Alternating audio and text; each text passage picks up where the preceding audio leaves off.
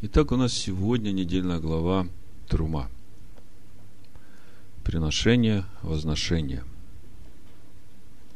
Я прочитаю сразу несколько стихов из начала недельной главы, чтобы положить основание нашему разговору. А проповедь я назвал так. Всякий рожденный от Бога не грешит. Это 1 Иоанна 5.18. Итак, Исход, 25 глава, с первого стиха буду читать. «И сказал Господь Моисею, говоря, «Скажи сынам Израилевым, чтобы они сделали мне приношение от всякого человека, у которого будет усердие. Принимайте приношение мне». Вот приношения, которые вы должны принимать от них. Золото и серебро и медь, и шерсть, голубую, пурпуровую и червленую, и весон – и козью, и кожи, барани красные и кожи синие, и дерево сетим, елей для светильника, ароматы для елея помазания и для благовонного курения, камень оникс и камни вставные для эфода и для наперстника. И устроят они мне святилище, и буду обитать посреди них. Все, как я показываю тебе, и образец скини, и образец всех сосудов ее, так и сделайте. Значит, несколько мыслей сразу из того, что мы читаем. Восьмой стих.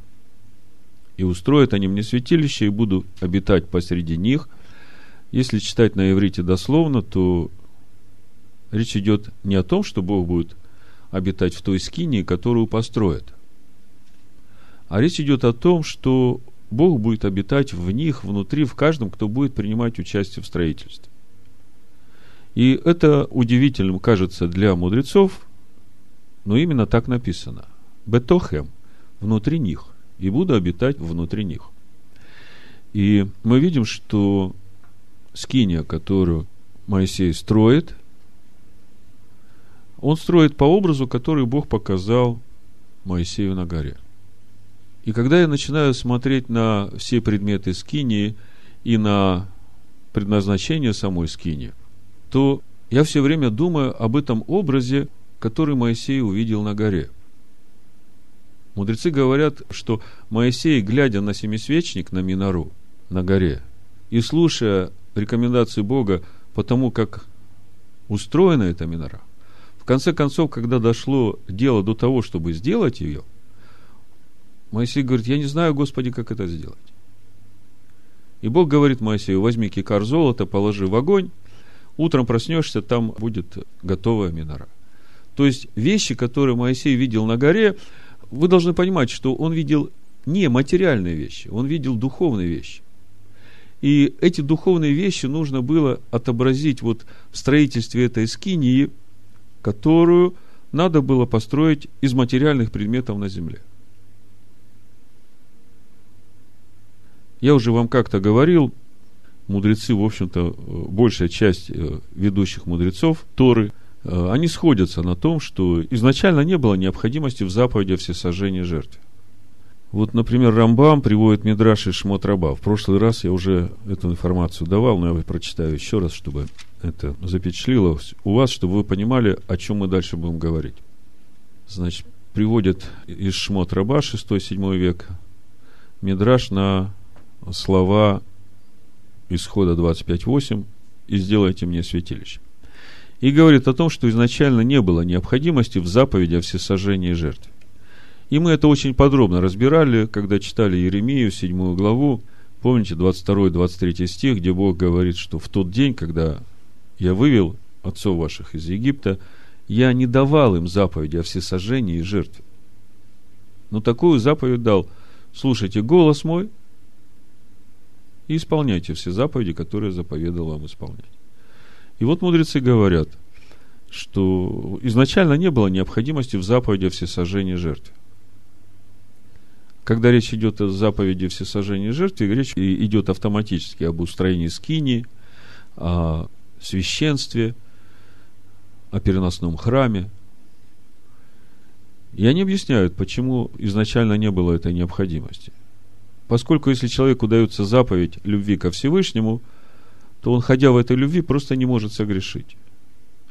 А если он не согрешает, то зачем тогда затевать принесение жертв? Но когда обнаружилась греховная природа вышедших из Египта, появилась необходимость в мешкане, скине. И по этой причине были даны все заповеди, и глава Мишпатим, и глава Трумо, и все это потому, что Израиль оказался не готовым принять в чистом виде заповеди Бога. Значит, давайте немножко почитаем дальше об устройстве скинии и попробуем увидеть в этой скинии тот образ, который Моисею был показан на горе. Чтобы нам увидеть духовными глазами, о чем же здесь речь идет. По сути, здесь речь идет о нашем спасении. По сути, здесь речь идет о том, каким образом должна работать эта истинная скиния, нерукотворная, с которой Машех уже пришел в наши сердца. И когда мы начнем разбирать по деталям устройство скини и ее предметы, которые там находятся, мы увидим, что они все указывают на Машех. Ну, все по порядку. Давайте сначала скажите мне, как, какова цель строительства этой скини? Исход 25.8 мы сейчас читали. Чтобы Богу обитать среди нас, в нас. То есть, э, первый момент, который нам надо зафиксировать себе, что цель строительства скини, чтобы Богу обитать в нас.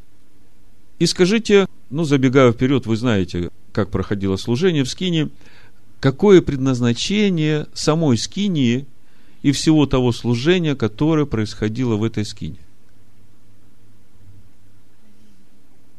Что происходило в Скинии во время всего движения народа через пустыню, что происходило в храме, который построил Соломон во время жизни Израиля в обетованной земле. То есть мы знаем, что главная цель строительства Скинии и храма – это чтобы Богу обитать среди народа. Да? А в чем суть служения этой скини? Что происходило в скине во время служения? Каково назначение скини самой по себе? Главное назначение скини – очищать народ именно для того, чтобы присутствие Бога сохранялось в народе. Попробуйте вот эти две вещи сложить себе вместе.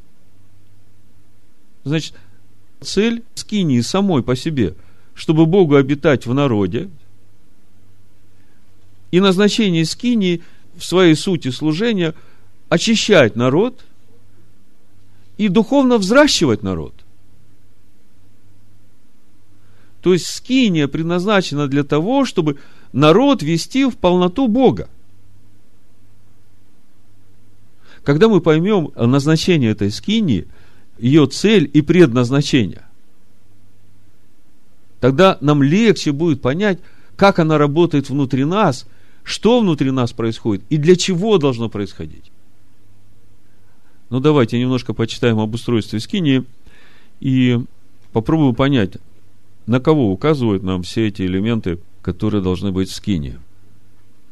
Значит, Бог говорит э, в девятом стихе, все, как я показываю тебе, и образец скинии – и образец всех сосудов ее, так и сделать. Десятый стих. Сделайте ковчег из дерева сетим. Длина ему два локтя с половиной, и ширина ему полтора локтя, и высота ему полтора локтя. И обложи его чистым золотом. Изнутри и снаружи покрой его. И сделай наверху вокруг него золотой венец. И выли для него четыре кольца золотых, и утверди на четырех нижних углах его – два кольца на одной стороне его, два кольца на другой стороне его. Сделай из дерева сетим шесты и обложи их золотом. И вложи шесты в кольца по сторонам ковчега, чтобы посредством их носить ковчег. В кольцах ковчега должны быть шесты и не должны отниматься от него. И положи в ковчег откровение, которое я дам тебе. О каком откровении речь идет, которое Бог даст ему? в книге Исход, 31 главе, в 18 стихе написано, «И когда Бог перестал говорить с Моисеем на горе Синая, дал ему две скрижали откровения. Скрижали каменные, на которых написано было перстом Божиим». То есть речь идет о каменных скрижалях, на которых написано было перстом Божиим, который Бог называет откровением, которое Бог дает Моисею, и это нужно положить в ковчег. Когда я читаю о устройстве этого ковчега, который по сути сам э, деревянный, но с двух сторон должен быть обложен золотом. Когда я думаю о вот этих вот акцентах в строительстве скини, материалах, предметов, где говорится о золоте и о дереве, есть две вещи среди этих предметов, которые будут стоять в скинии, сделаны из чистого золота. А есть вещи, которые сделаны из дерева и из золота. Причем дерево покрыто золотом, дерево покрыто золотом. И когда речь идет о золоте, речь идет о Машехе. Когда речь идет о дереве, речь идет о нашем участии в этих процессах.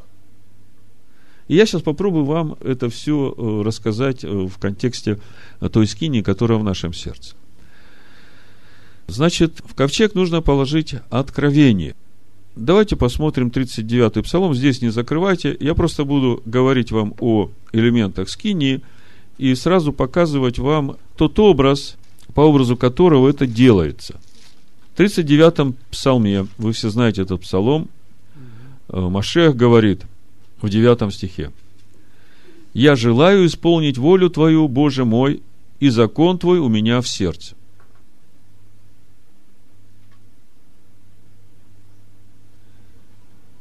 Итак, что является самым святым местом, самым главным местом в скине? Вот той скине, которую Моисей строит по образу, это ковчег завета, правда? Ковчеге завета скрижали завет. И когда мы смотрим на Писание, о ком это говорится, мы видим, что это сердце Машеха. Сердце Машеха, в котором закон его. И когда мы видим, что это откровение вложено в золотой ковчег, то есть э, вот в ту внутреннюю часть, которая золотом обделана, а там-то дерево еще, понимаете? То я начинаю видеть, что это то, что должно быть в моем сердце. В Машехе Иешуа, понимаете? И снаружи золото, э, которым обделано мое сердце, это тоже Машех, когда он говорит, если прибудете во мне, и я в вас – то все, что не попросите у Отца Моего Небесного, будет вам. Ишуа молится в 17 главе, 21 стих. «Да будут все едино, как Ты, Отче, во мне, и я в Тебе. И они да будут в нас едино, да уверуют мир, что Ты послал меня. И славу, которую Ты дал мне, я дал им, да будут едино, как мы едино я в них, и ты во мне, да будут совершены воедино. Вот мы видим эту конструкцию. Я в них, Ишуа говорит, я в них, а ты, отче, во мне.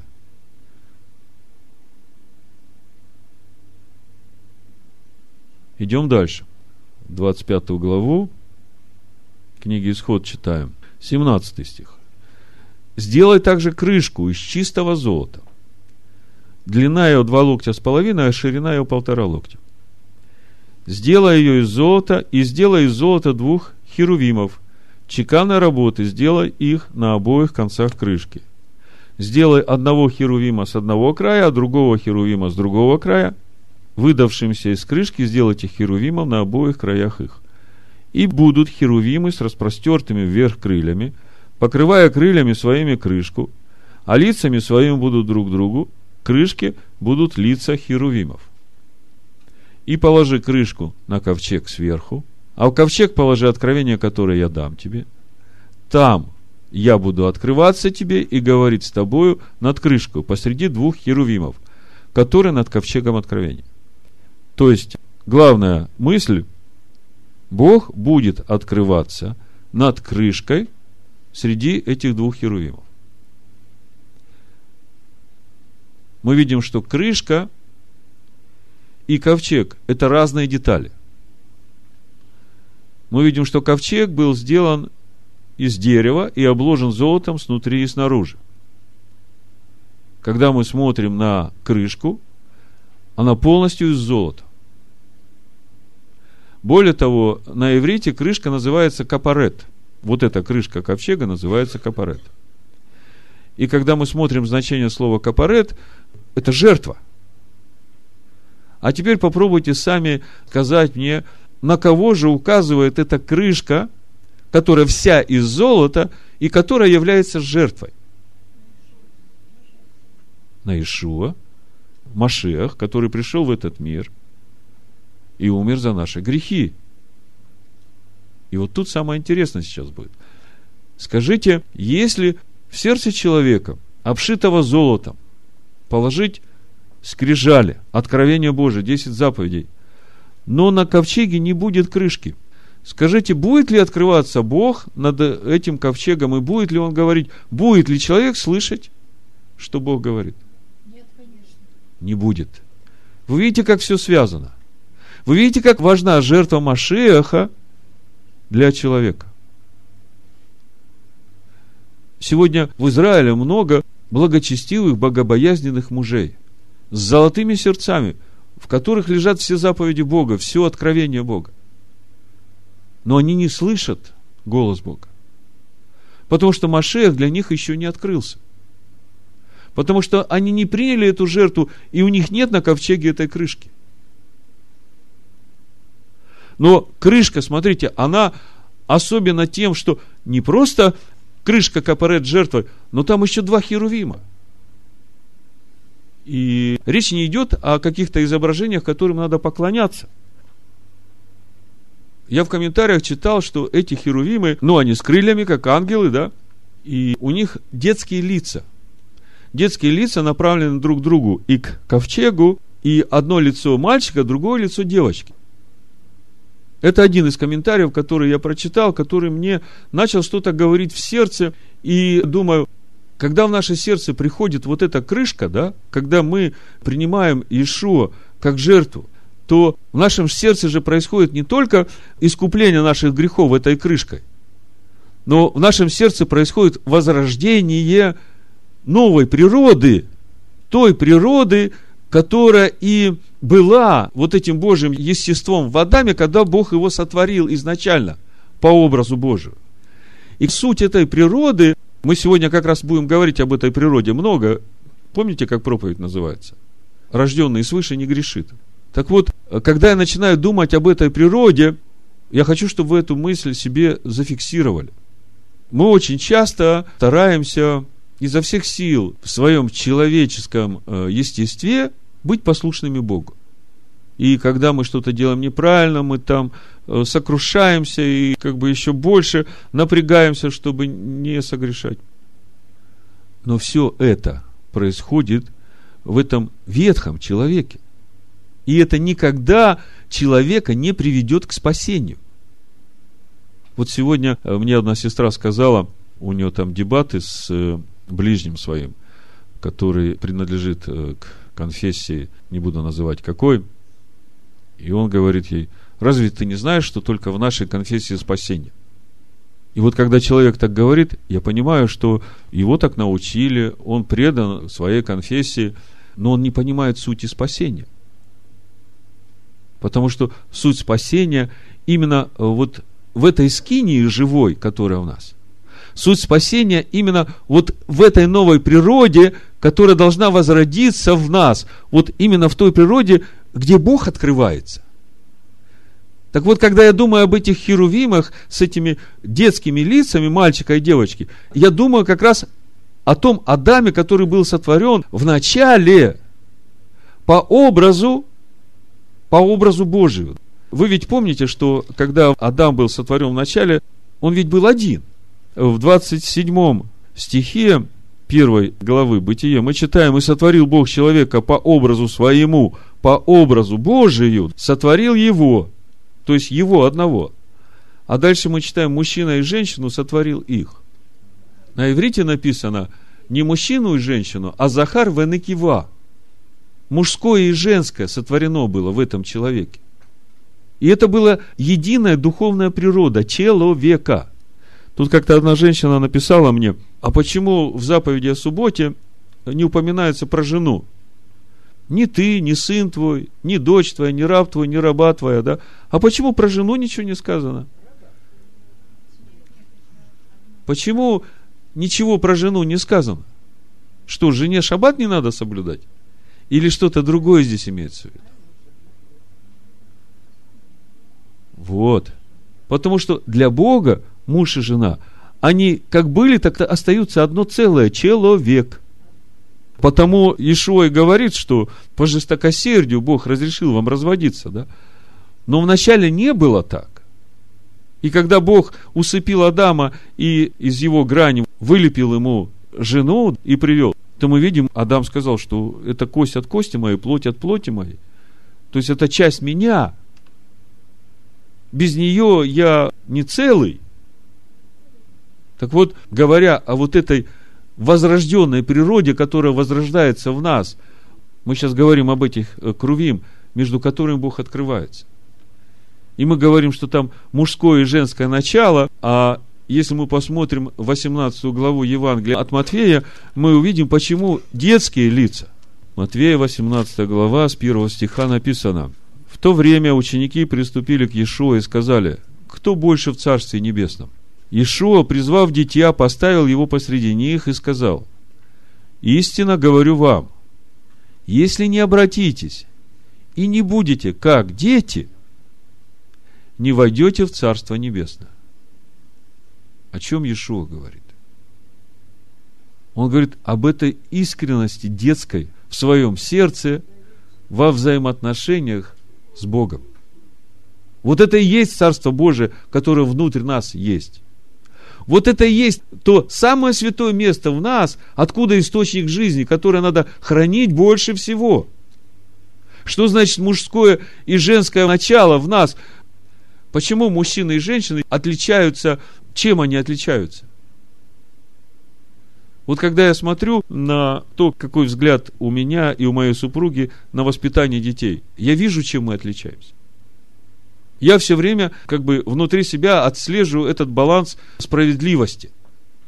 А моя супруга все время отслеживает этот баланс, чтобы не угасить жизнь в ребенке. И у нас очень часто в этом противоречие, потому что, ну знаете, когда ребенку много попускаешь всего, да, он тогда необузданный становится.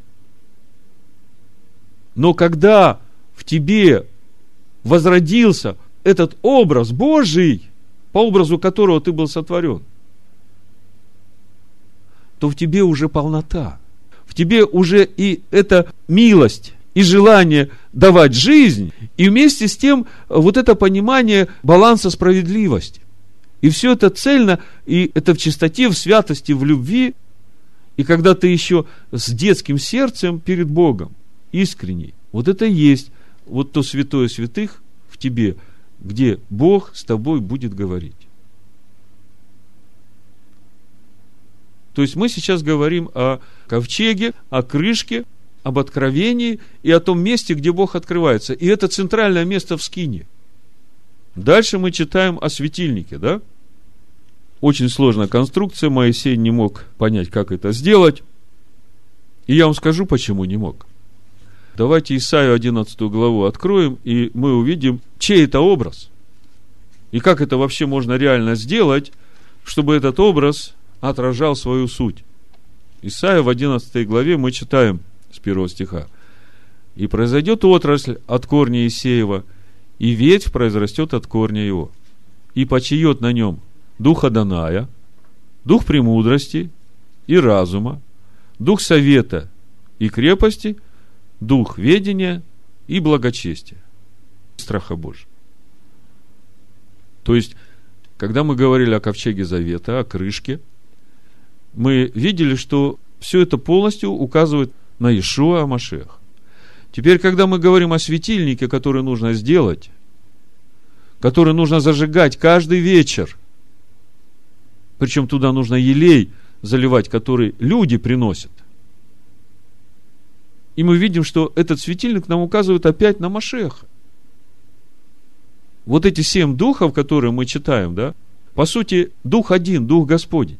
И вот эти ветви, которых шесть еще, растут на этом центральном. Светильник один, вот этот центральный столб, дух Аданая. Вот эти ветви, которые растут из него, понимаете, из этого ствола, они как бы раскрывают полноту этого духа. Дух премудрости и разума, дух совета и крепости, дух ведения и благочестия. Это та полнота Духа, которая должна быть в нас, если Машех светит в нас.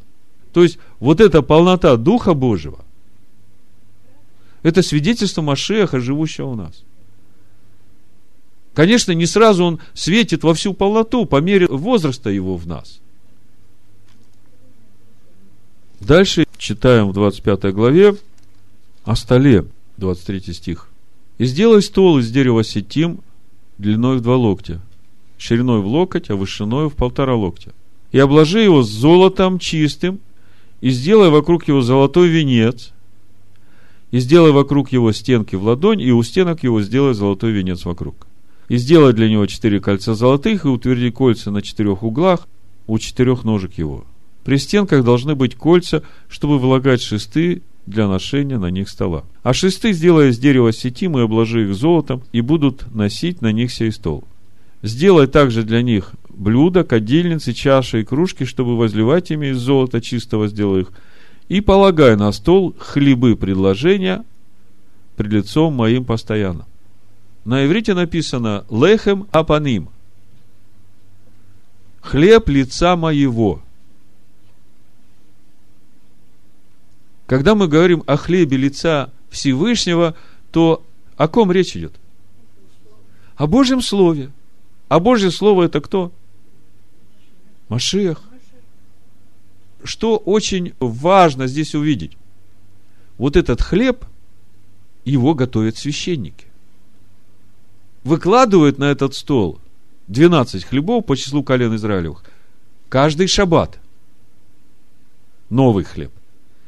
И каждый шаббат съедают тот хлеб, который пролежал неделю. Какой хлеб? Хлеб лица моего. Кто съедает? А кем сделал Машех нас? Священник. Священниками. Что мы сейчас делаем? Мы съедаем хлеб лица его. Вот по сути, мы сегодня разбираем недельную главу, да, это хлеб, который мы приготовили. И так каждую неделю. И вот так мы возрастаем в познании Машеха. То есть, когда мы говорим о лехем апаним, мы говорим опять о Машехе. Но это уже, смотрите, так же, как и светильник мы зажигаем каждый вечер, мы ведь свой елей приносим туда. То есть, мы уже начинаем видеть наше участие э, в том, чтобы скиния работала. Посредине этот жертвенник, на котором сжигаются благовония. Это в 30 главе, в первом стихе сделай жертвенник для приношения курений, из дерева сетим сделай его. Длина ему локоть и ширина ему локоть. Он должен быть четырехугольный, вышина ему два локтя. Из него должны выходить роги его. Обложи его чистым золотом, верх его и бока его кругом, и роги его, сделай к нему золотой венец вокруг. Шестой стих. И поставь его перед завесой, которая пред ковчегом откровения, против крышки, которая на ковчеге откровения, где я буду открываться тебе. На нем Аарон будет курить благовонным курением каждое утро, когда он приготовляет лампады, будет курить им. И когда Аарон зажигает лампады вечером, он будет курить им. Это всегдашнее курение пред Господом в роды ваши. Знаете, о каком курении здесь речь идет? Это и есть наши утренние и вечерние молитвы. Без этого скиния не работает. Если скиния внутри вас, то она должна работать. Но прежде чем войти сюда и воскуривать, нужно пройти через жертвенник всесожжений, который во дворе, и через умывальник. Я несколько слов еще скажу об этом, чтобы вы понимали. Но вы знаете, что умывальник был сделан из медных зеркал, и умывальник был предназначен для кого? Для священников. Для священников. И священники, прежде чем войти в скинию, заметьте, в скинии была завеса на пяти столбах, которая указывает на имя Элогим, на суд Всевышнего. То есть, проходя через э, эти пять столбов уже внутрь скинии, чтобы воскурять фимиам на этом жертвеннике курений и зажигать светильник в семисвечнике в Минаре. Ты должен пройти через эти семь столбов, через этот суд Всевышнего. И ты должен быть чист.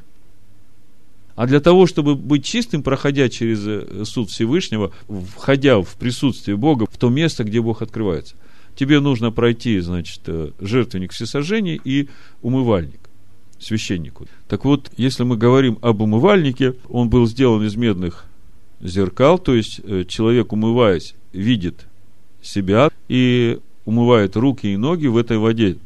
Если мы почитаем послание Якова, то мы увидим, что все это указывает на Машеха. Послание Якова в первой главе написано, 22 стих. «Будьте же исполнители слова, а не слушатели только, обманывающие самих себя. Ибо кто слушает слово и не исполняет, тот подобен человеку, рассматривающему природные черты лица своего в зеркале.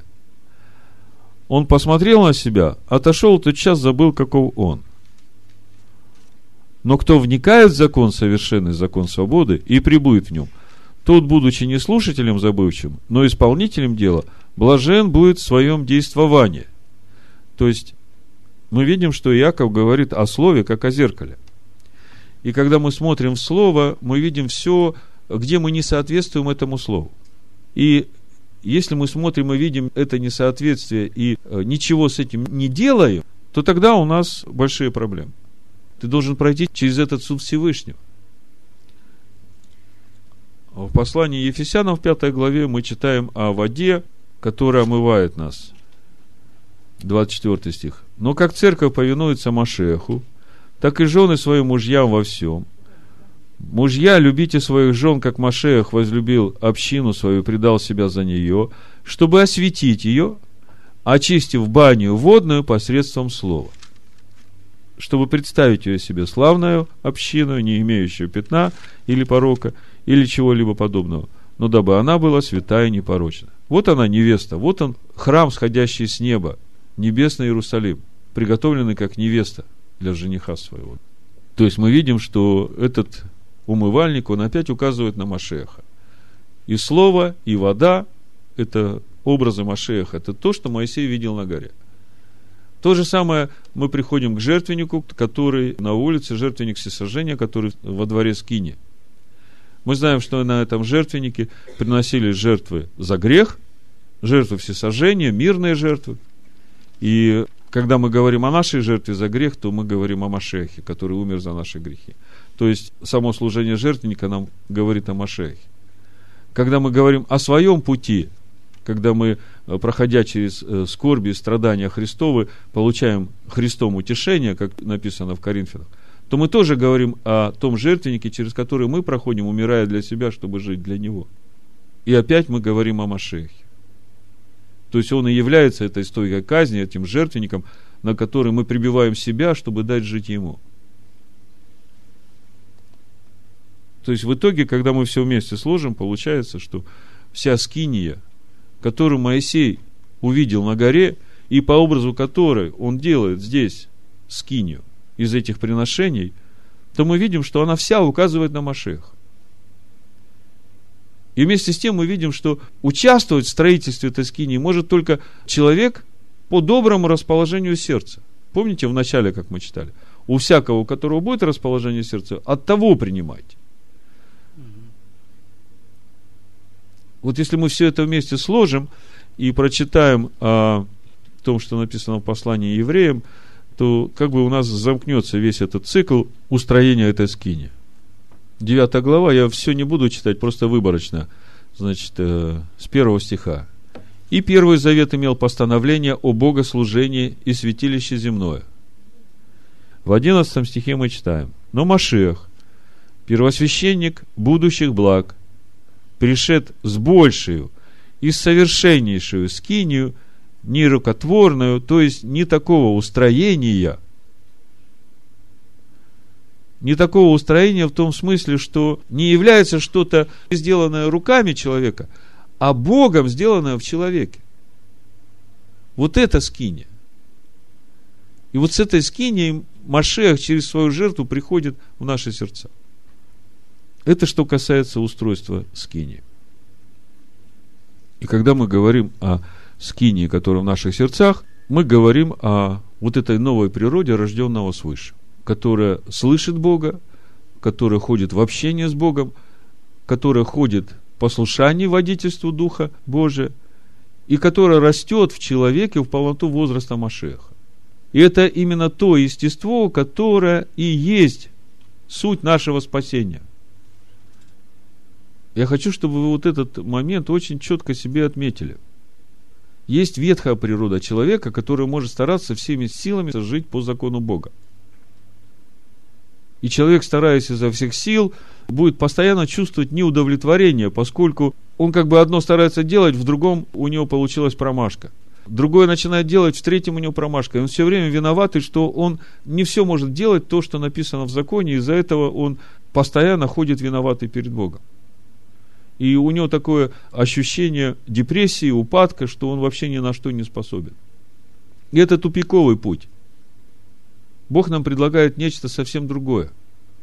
Он предлагает нам благодать, которая в нас через веру.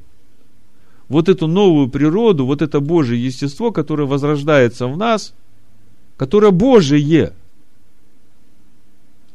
которое должно расти в нас и нам надо заботиться о том, чтобы нам пребывать вот в этой природе, в этой новой природе, в этом Божьем. Вот в том состоянии этих детей, которые в своем сердце простые, доверчивые, искренние и жаждущие общения со своим отцом.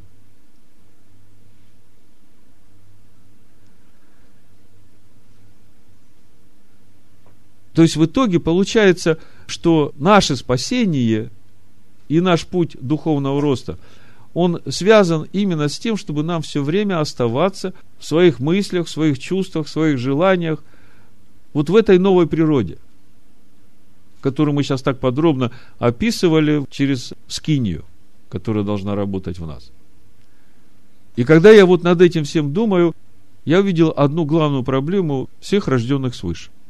Хочу об этой проблеме сегодня поговорить, и чтобы нам об этом помолиться – чтобы Всевышний нам помог выбраться из этого.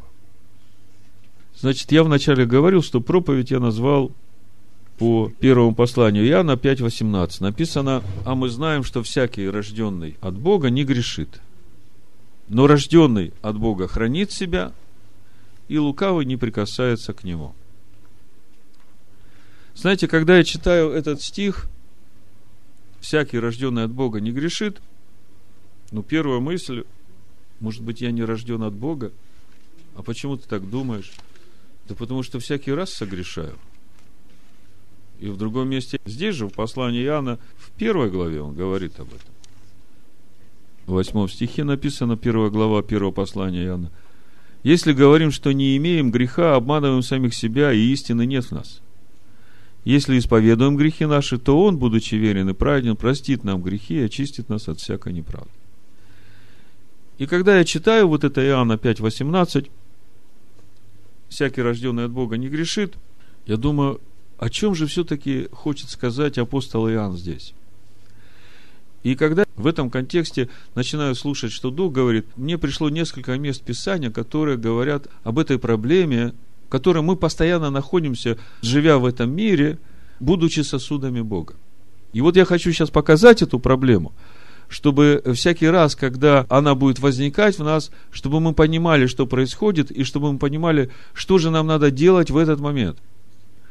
Ну, для начала, два места Писания, которые указывают явно на эту проблему, которая внутри нас есть. Я ее назвал эту проблему проблемой самоидентификации. То есть проблема определения того, кто же я. Проблема самоидентификации. Значит, Римлянам 7 глава, с 14 стиха апостол Павел пишет. «Ибо мы знаем, что закон духовен, а я плотян продан греху. Ибо не понимаю, что делаю, потому что не то делаю, что хочу, а что ненавижу, то делаю. Если же делаю то, чего не хочу, то соглашаюсь с законом, что он добр. А потому уже не я делаю то, но живущий во мне грех. Ибо знаю, что не живет во мне, то есть в плоти моей доброе, потому что желание добра есть во мне, но чтобы сделать он, того не нахожу. То есть мы здесь явно видим противоречие, с которым Павел э, борется сам. Доброго, которого хочу, не делаю, а злое, которого не хочу, делаю.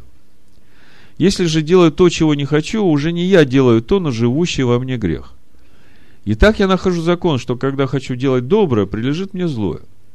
Ибо по внутреннему человеку нахожу удовольствие в законе Божьем, но в членах моих вижу иной закон, противоборствующий закону ума моего, и делающий меня пленником закона греховного, находящегося в членах моих. Бедный я человек. Кто избавит меня от всего тела смерти? Благодарю Бога моего, Машехом Иешуа, Господом нашим. Итак, тот же самый я умом служу закону Божию, а плотью закону греха. И здесь не надо останавливаться, нужно читать дальше восьмую главу, первый стих, там продолжение этой мысли. Итак, нет ныне никакого осуждения тем, которые в Машехе Иешуа живут не по плоти, но по духу. Потому что закон Духа жизни в Машехе Иешуа освободил меня от закона греха и смерти. Как закон, ослабленный плотью, был бессилен, то Бог послал Сына Своего в подобие плоти греховной в жертву за грех и осудил грех во плоти, чтобы оправдание закона исполнилось в нас, живущих не по плоти, но по духу. Итак, вот коротко суть проблемы. Кто избавит меня от всего тела смерти? Ну, самый простой ответ, кто избавит меня от всего тела смерти, Машех, живущий во мне.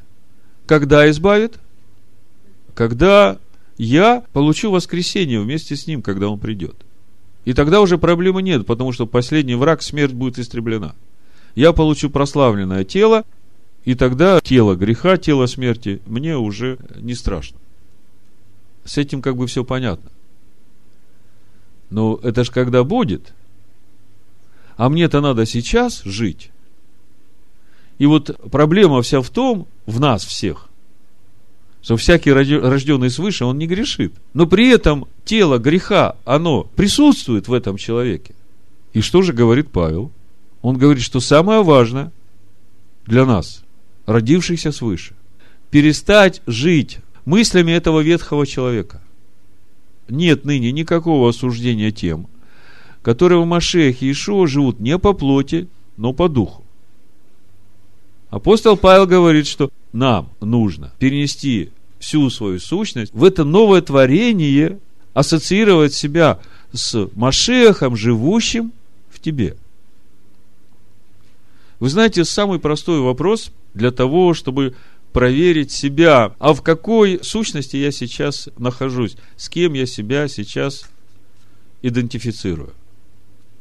Знаете, какой самый простой вопрос, чтобы проверить себя? Кто я сейчас? А являю ли я свет своего Мессии людям, которые сейчас рядом со мной? Вот теми словами, которые я сказал, теми мыслями, которые я подумал. То есть, во всякий момент, когда ты спросишь себя, осветит ли свет Мессии через тебя вот сейчас, через то, что ты говоришь, через то, что ты делаешь, Видят ли в тебе люди, которые вокруг тебя, образ твоего Бога, славу твоего Бога? И тебе сразу станет ясно, где ты сейчас находишься. Понимаете, когда я нахожусь в новом творении, в этом состоянии сердца детского перед Богом, в этой искренности и простоте, вот в этой полноте мужского и женского естества, то какой свет из меня льется? Любовь, добро, тепло. Я даже в мыслях допустить не могу что-то плохое. Оно просто не приходит. Вот в этой природе подумать что-то плохое о другом человеке, это не свойственно. Потому что все люди сотворены по образу Бога. А когда я нахожусь в своей человеческой природе, да, тогда у меня сразу куча мыслей, всем ярлыки повесил и обо всех могу сказать, что я думаю. И вот тут вот проблема. Проблема самоидентификации. Другое место Писания, давайте прочитаем. Оно о том же. Послание Якова, 3 глава. То есть апостол Павел говорит, что я бедный человек, потому что по внутреннему человеку мне хорошо в законе Бога, мне хорошо с Богом. Но есть другой человек, и он тоже во мне, который хочет делать все против. И он дает утешение. Он говорит, Машех пришел, чтобы разрушить власть этого другого человека. Поэтому он тебе уже не господин. Но тебе надо бодрствовать, тебе надо находиться вот в этом новом человеке постоянно. Тебе надо все время ассоциировать себя с этим новым творением. Так вот, давайте почитаем Иакова об этом же, третья глава. «Братья мои, немногие делайтесь учителями, зная, что мы подвергнемся большему осуждению. Ибо все мы много согрешаем. Кто не согрешает в слове, тот человек совершенный, могущий обуздать и все тело. Вот мы влагаем удила в рот коням, чтобы они повиновались нам, и управляем всем телом их. Вот и корабли, как невелики они и как не сильными ветрами носятся, небольшим рулем направляются, куда хочет кормчий. Так и язык. Небольшой член, но много делает. Посмотри, небольшой огонь, как много вещества зажигает. И язык – огонь, прекраса неправды – Язык в таком положении находится между членами нашими, что оскверняет все тело и воспаляет круг жизни, будучи сам воспаляем от гиены.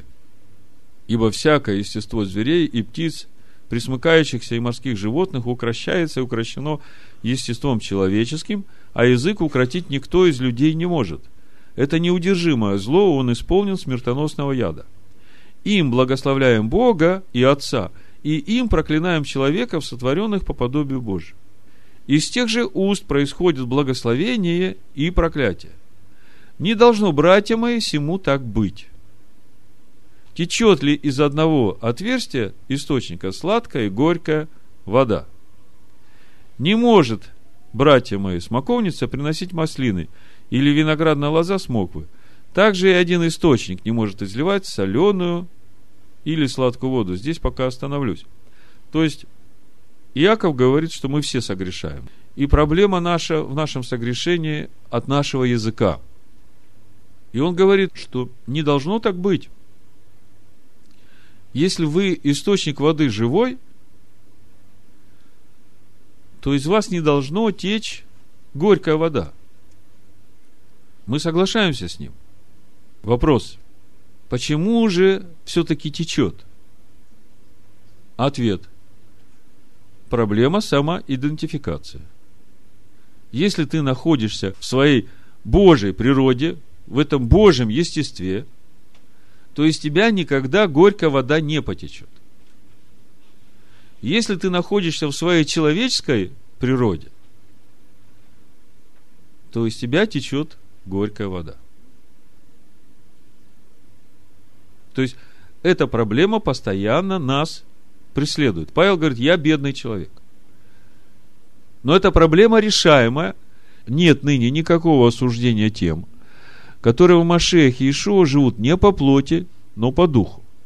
Нам надо, чтобы вот эта скиния Божия, которую мы так подробно разбирали у нас, чтобы она была живой, чтобы она работала – чтобы светильник все время горел, чтобы хлеба предложения все время готовились, чтобы хлеба предложения вкушались, чтобы жертва всесожжения всегда была, чтобы ты каждый день два раза утром и вечером, умываясь в этой воде чистой, входя в общение со Всевышним, чтобы ты сверял себя.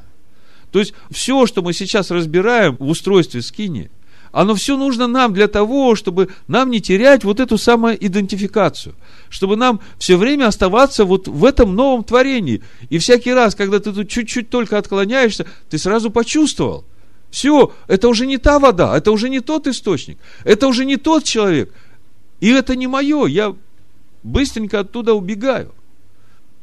Иоанн потому и говорит, всякий рожденный свыше не грешит.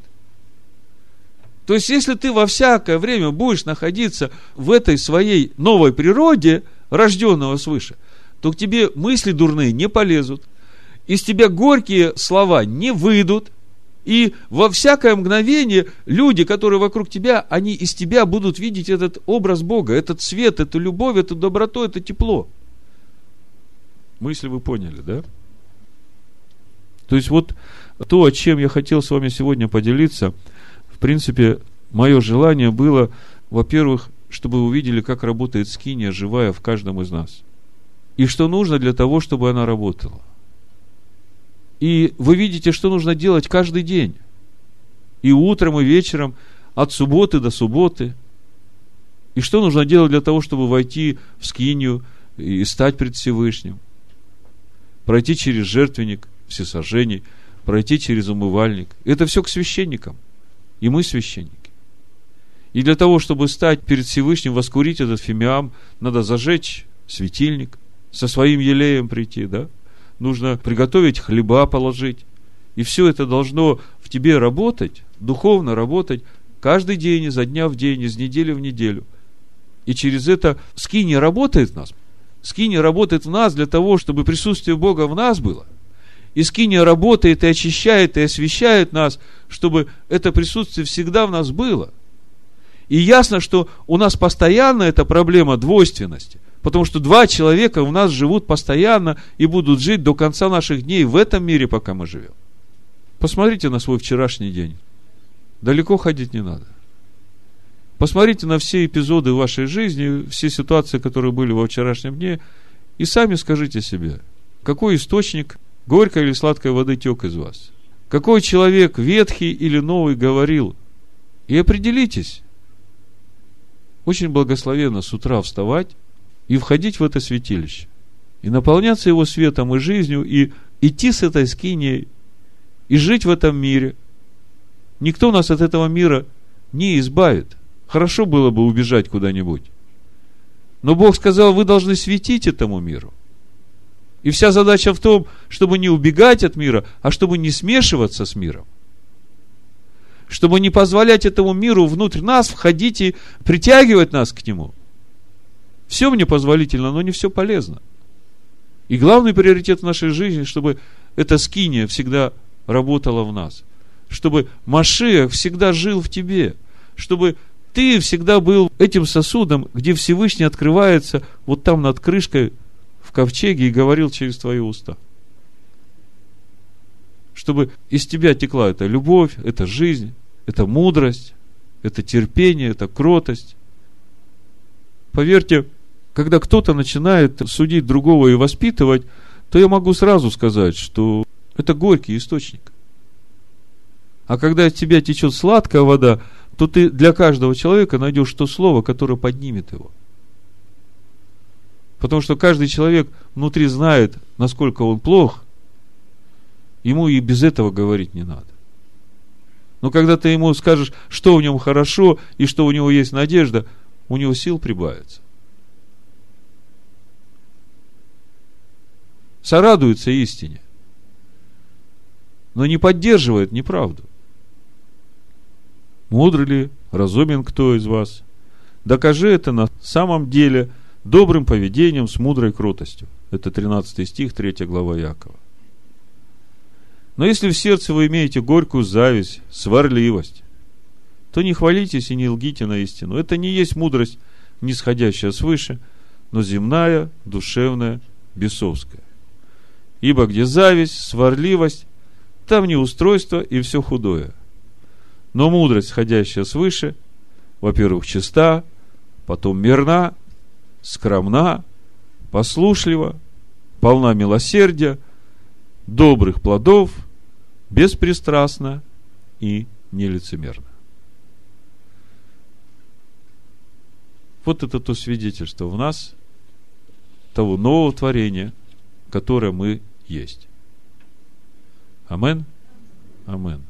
Да благословит всех нас Всевышний. Благословит всех нас Всевышний. Благословит всех нас Всевышний. Благословит всех нас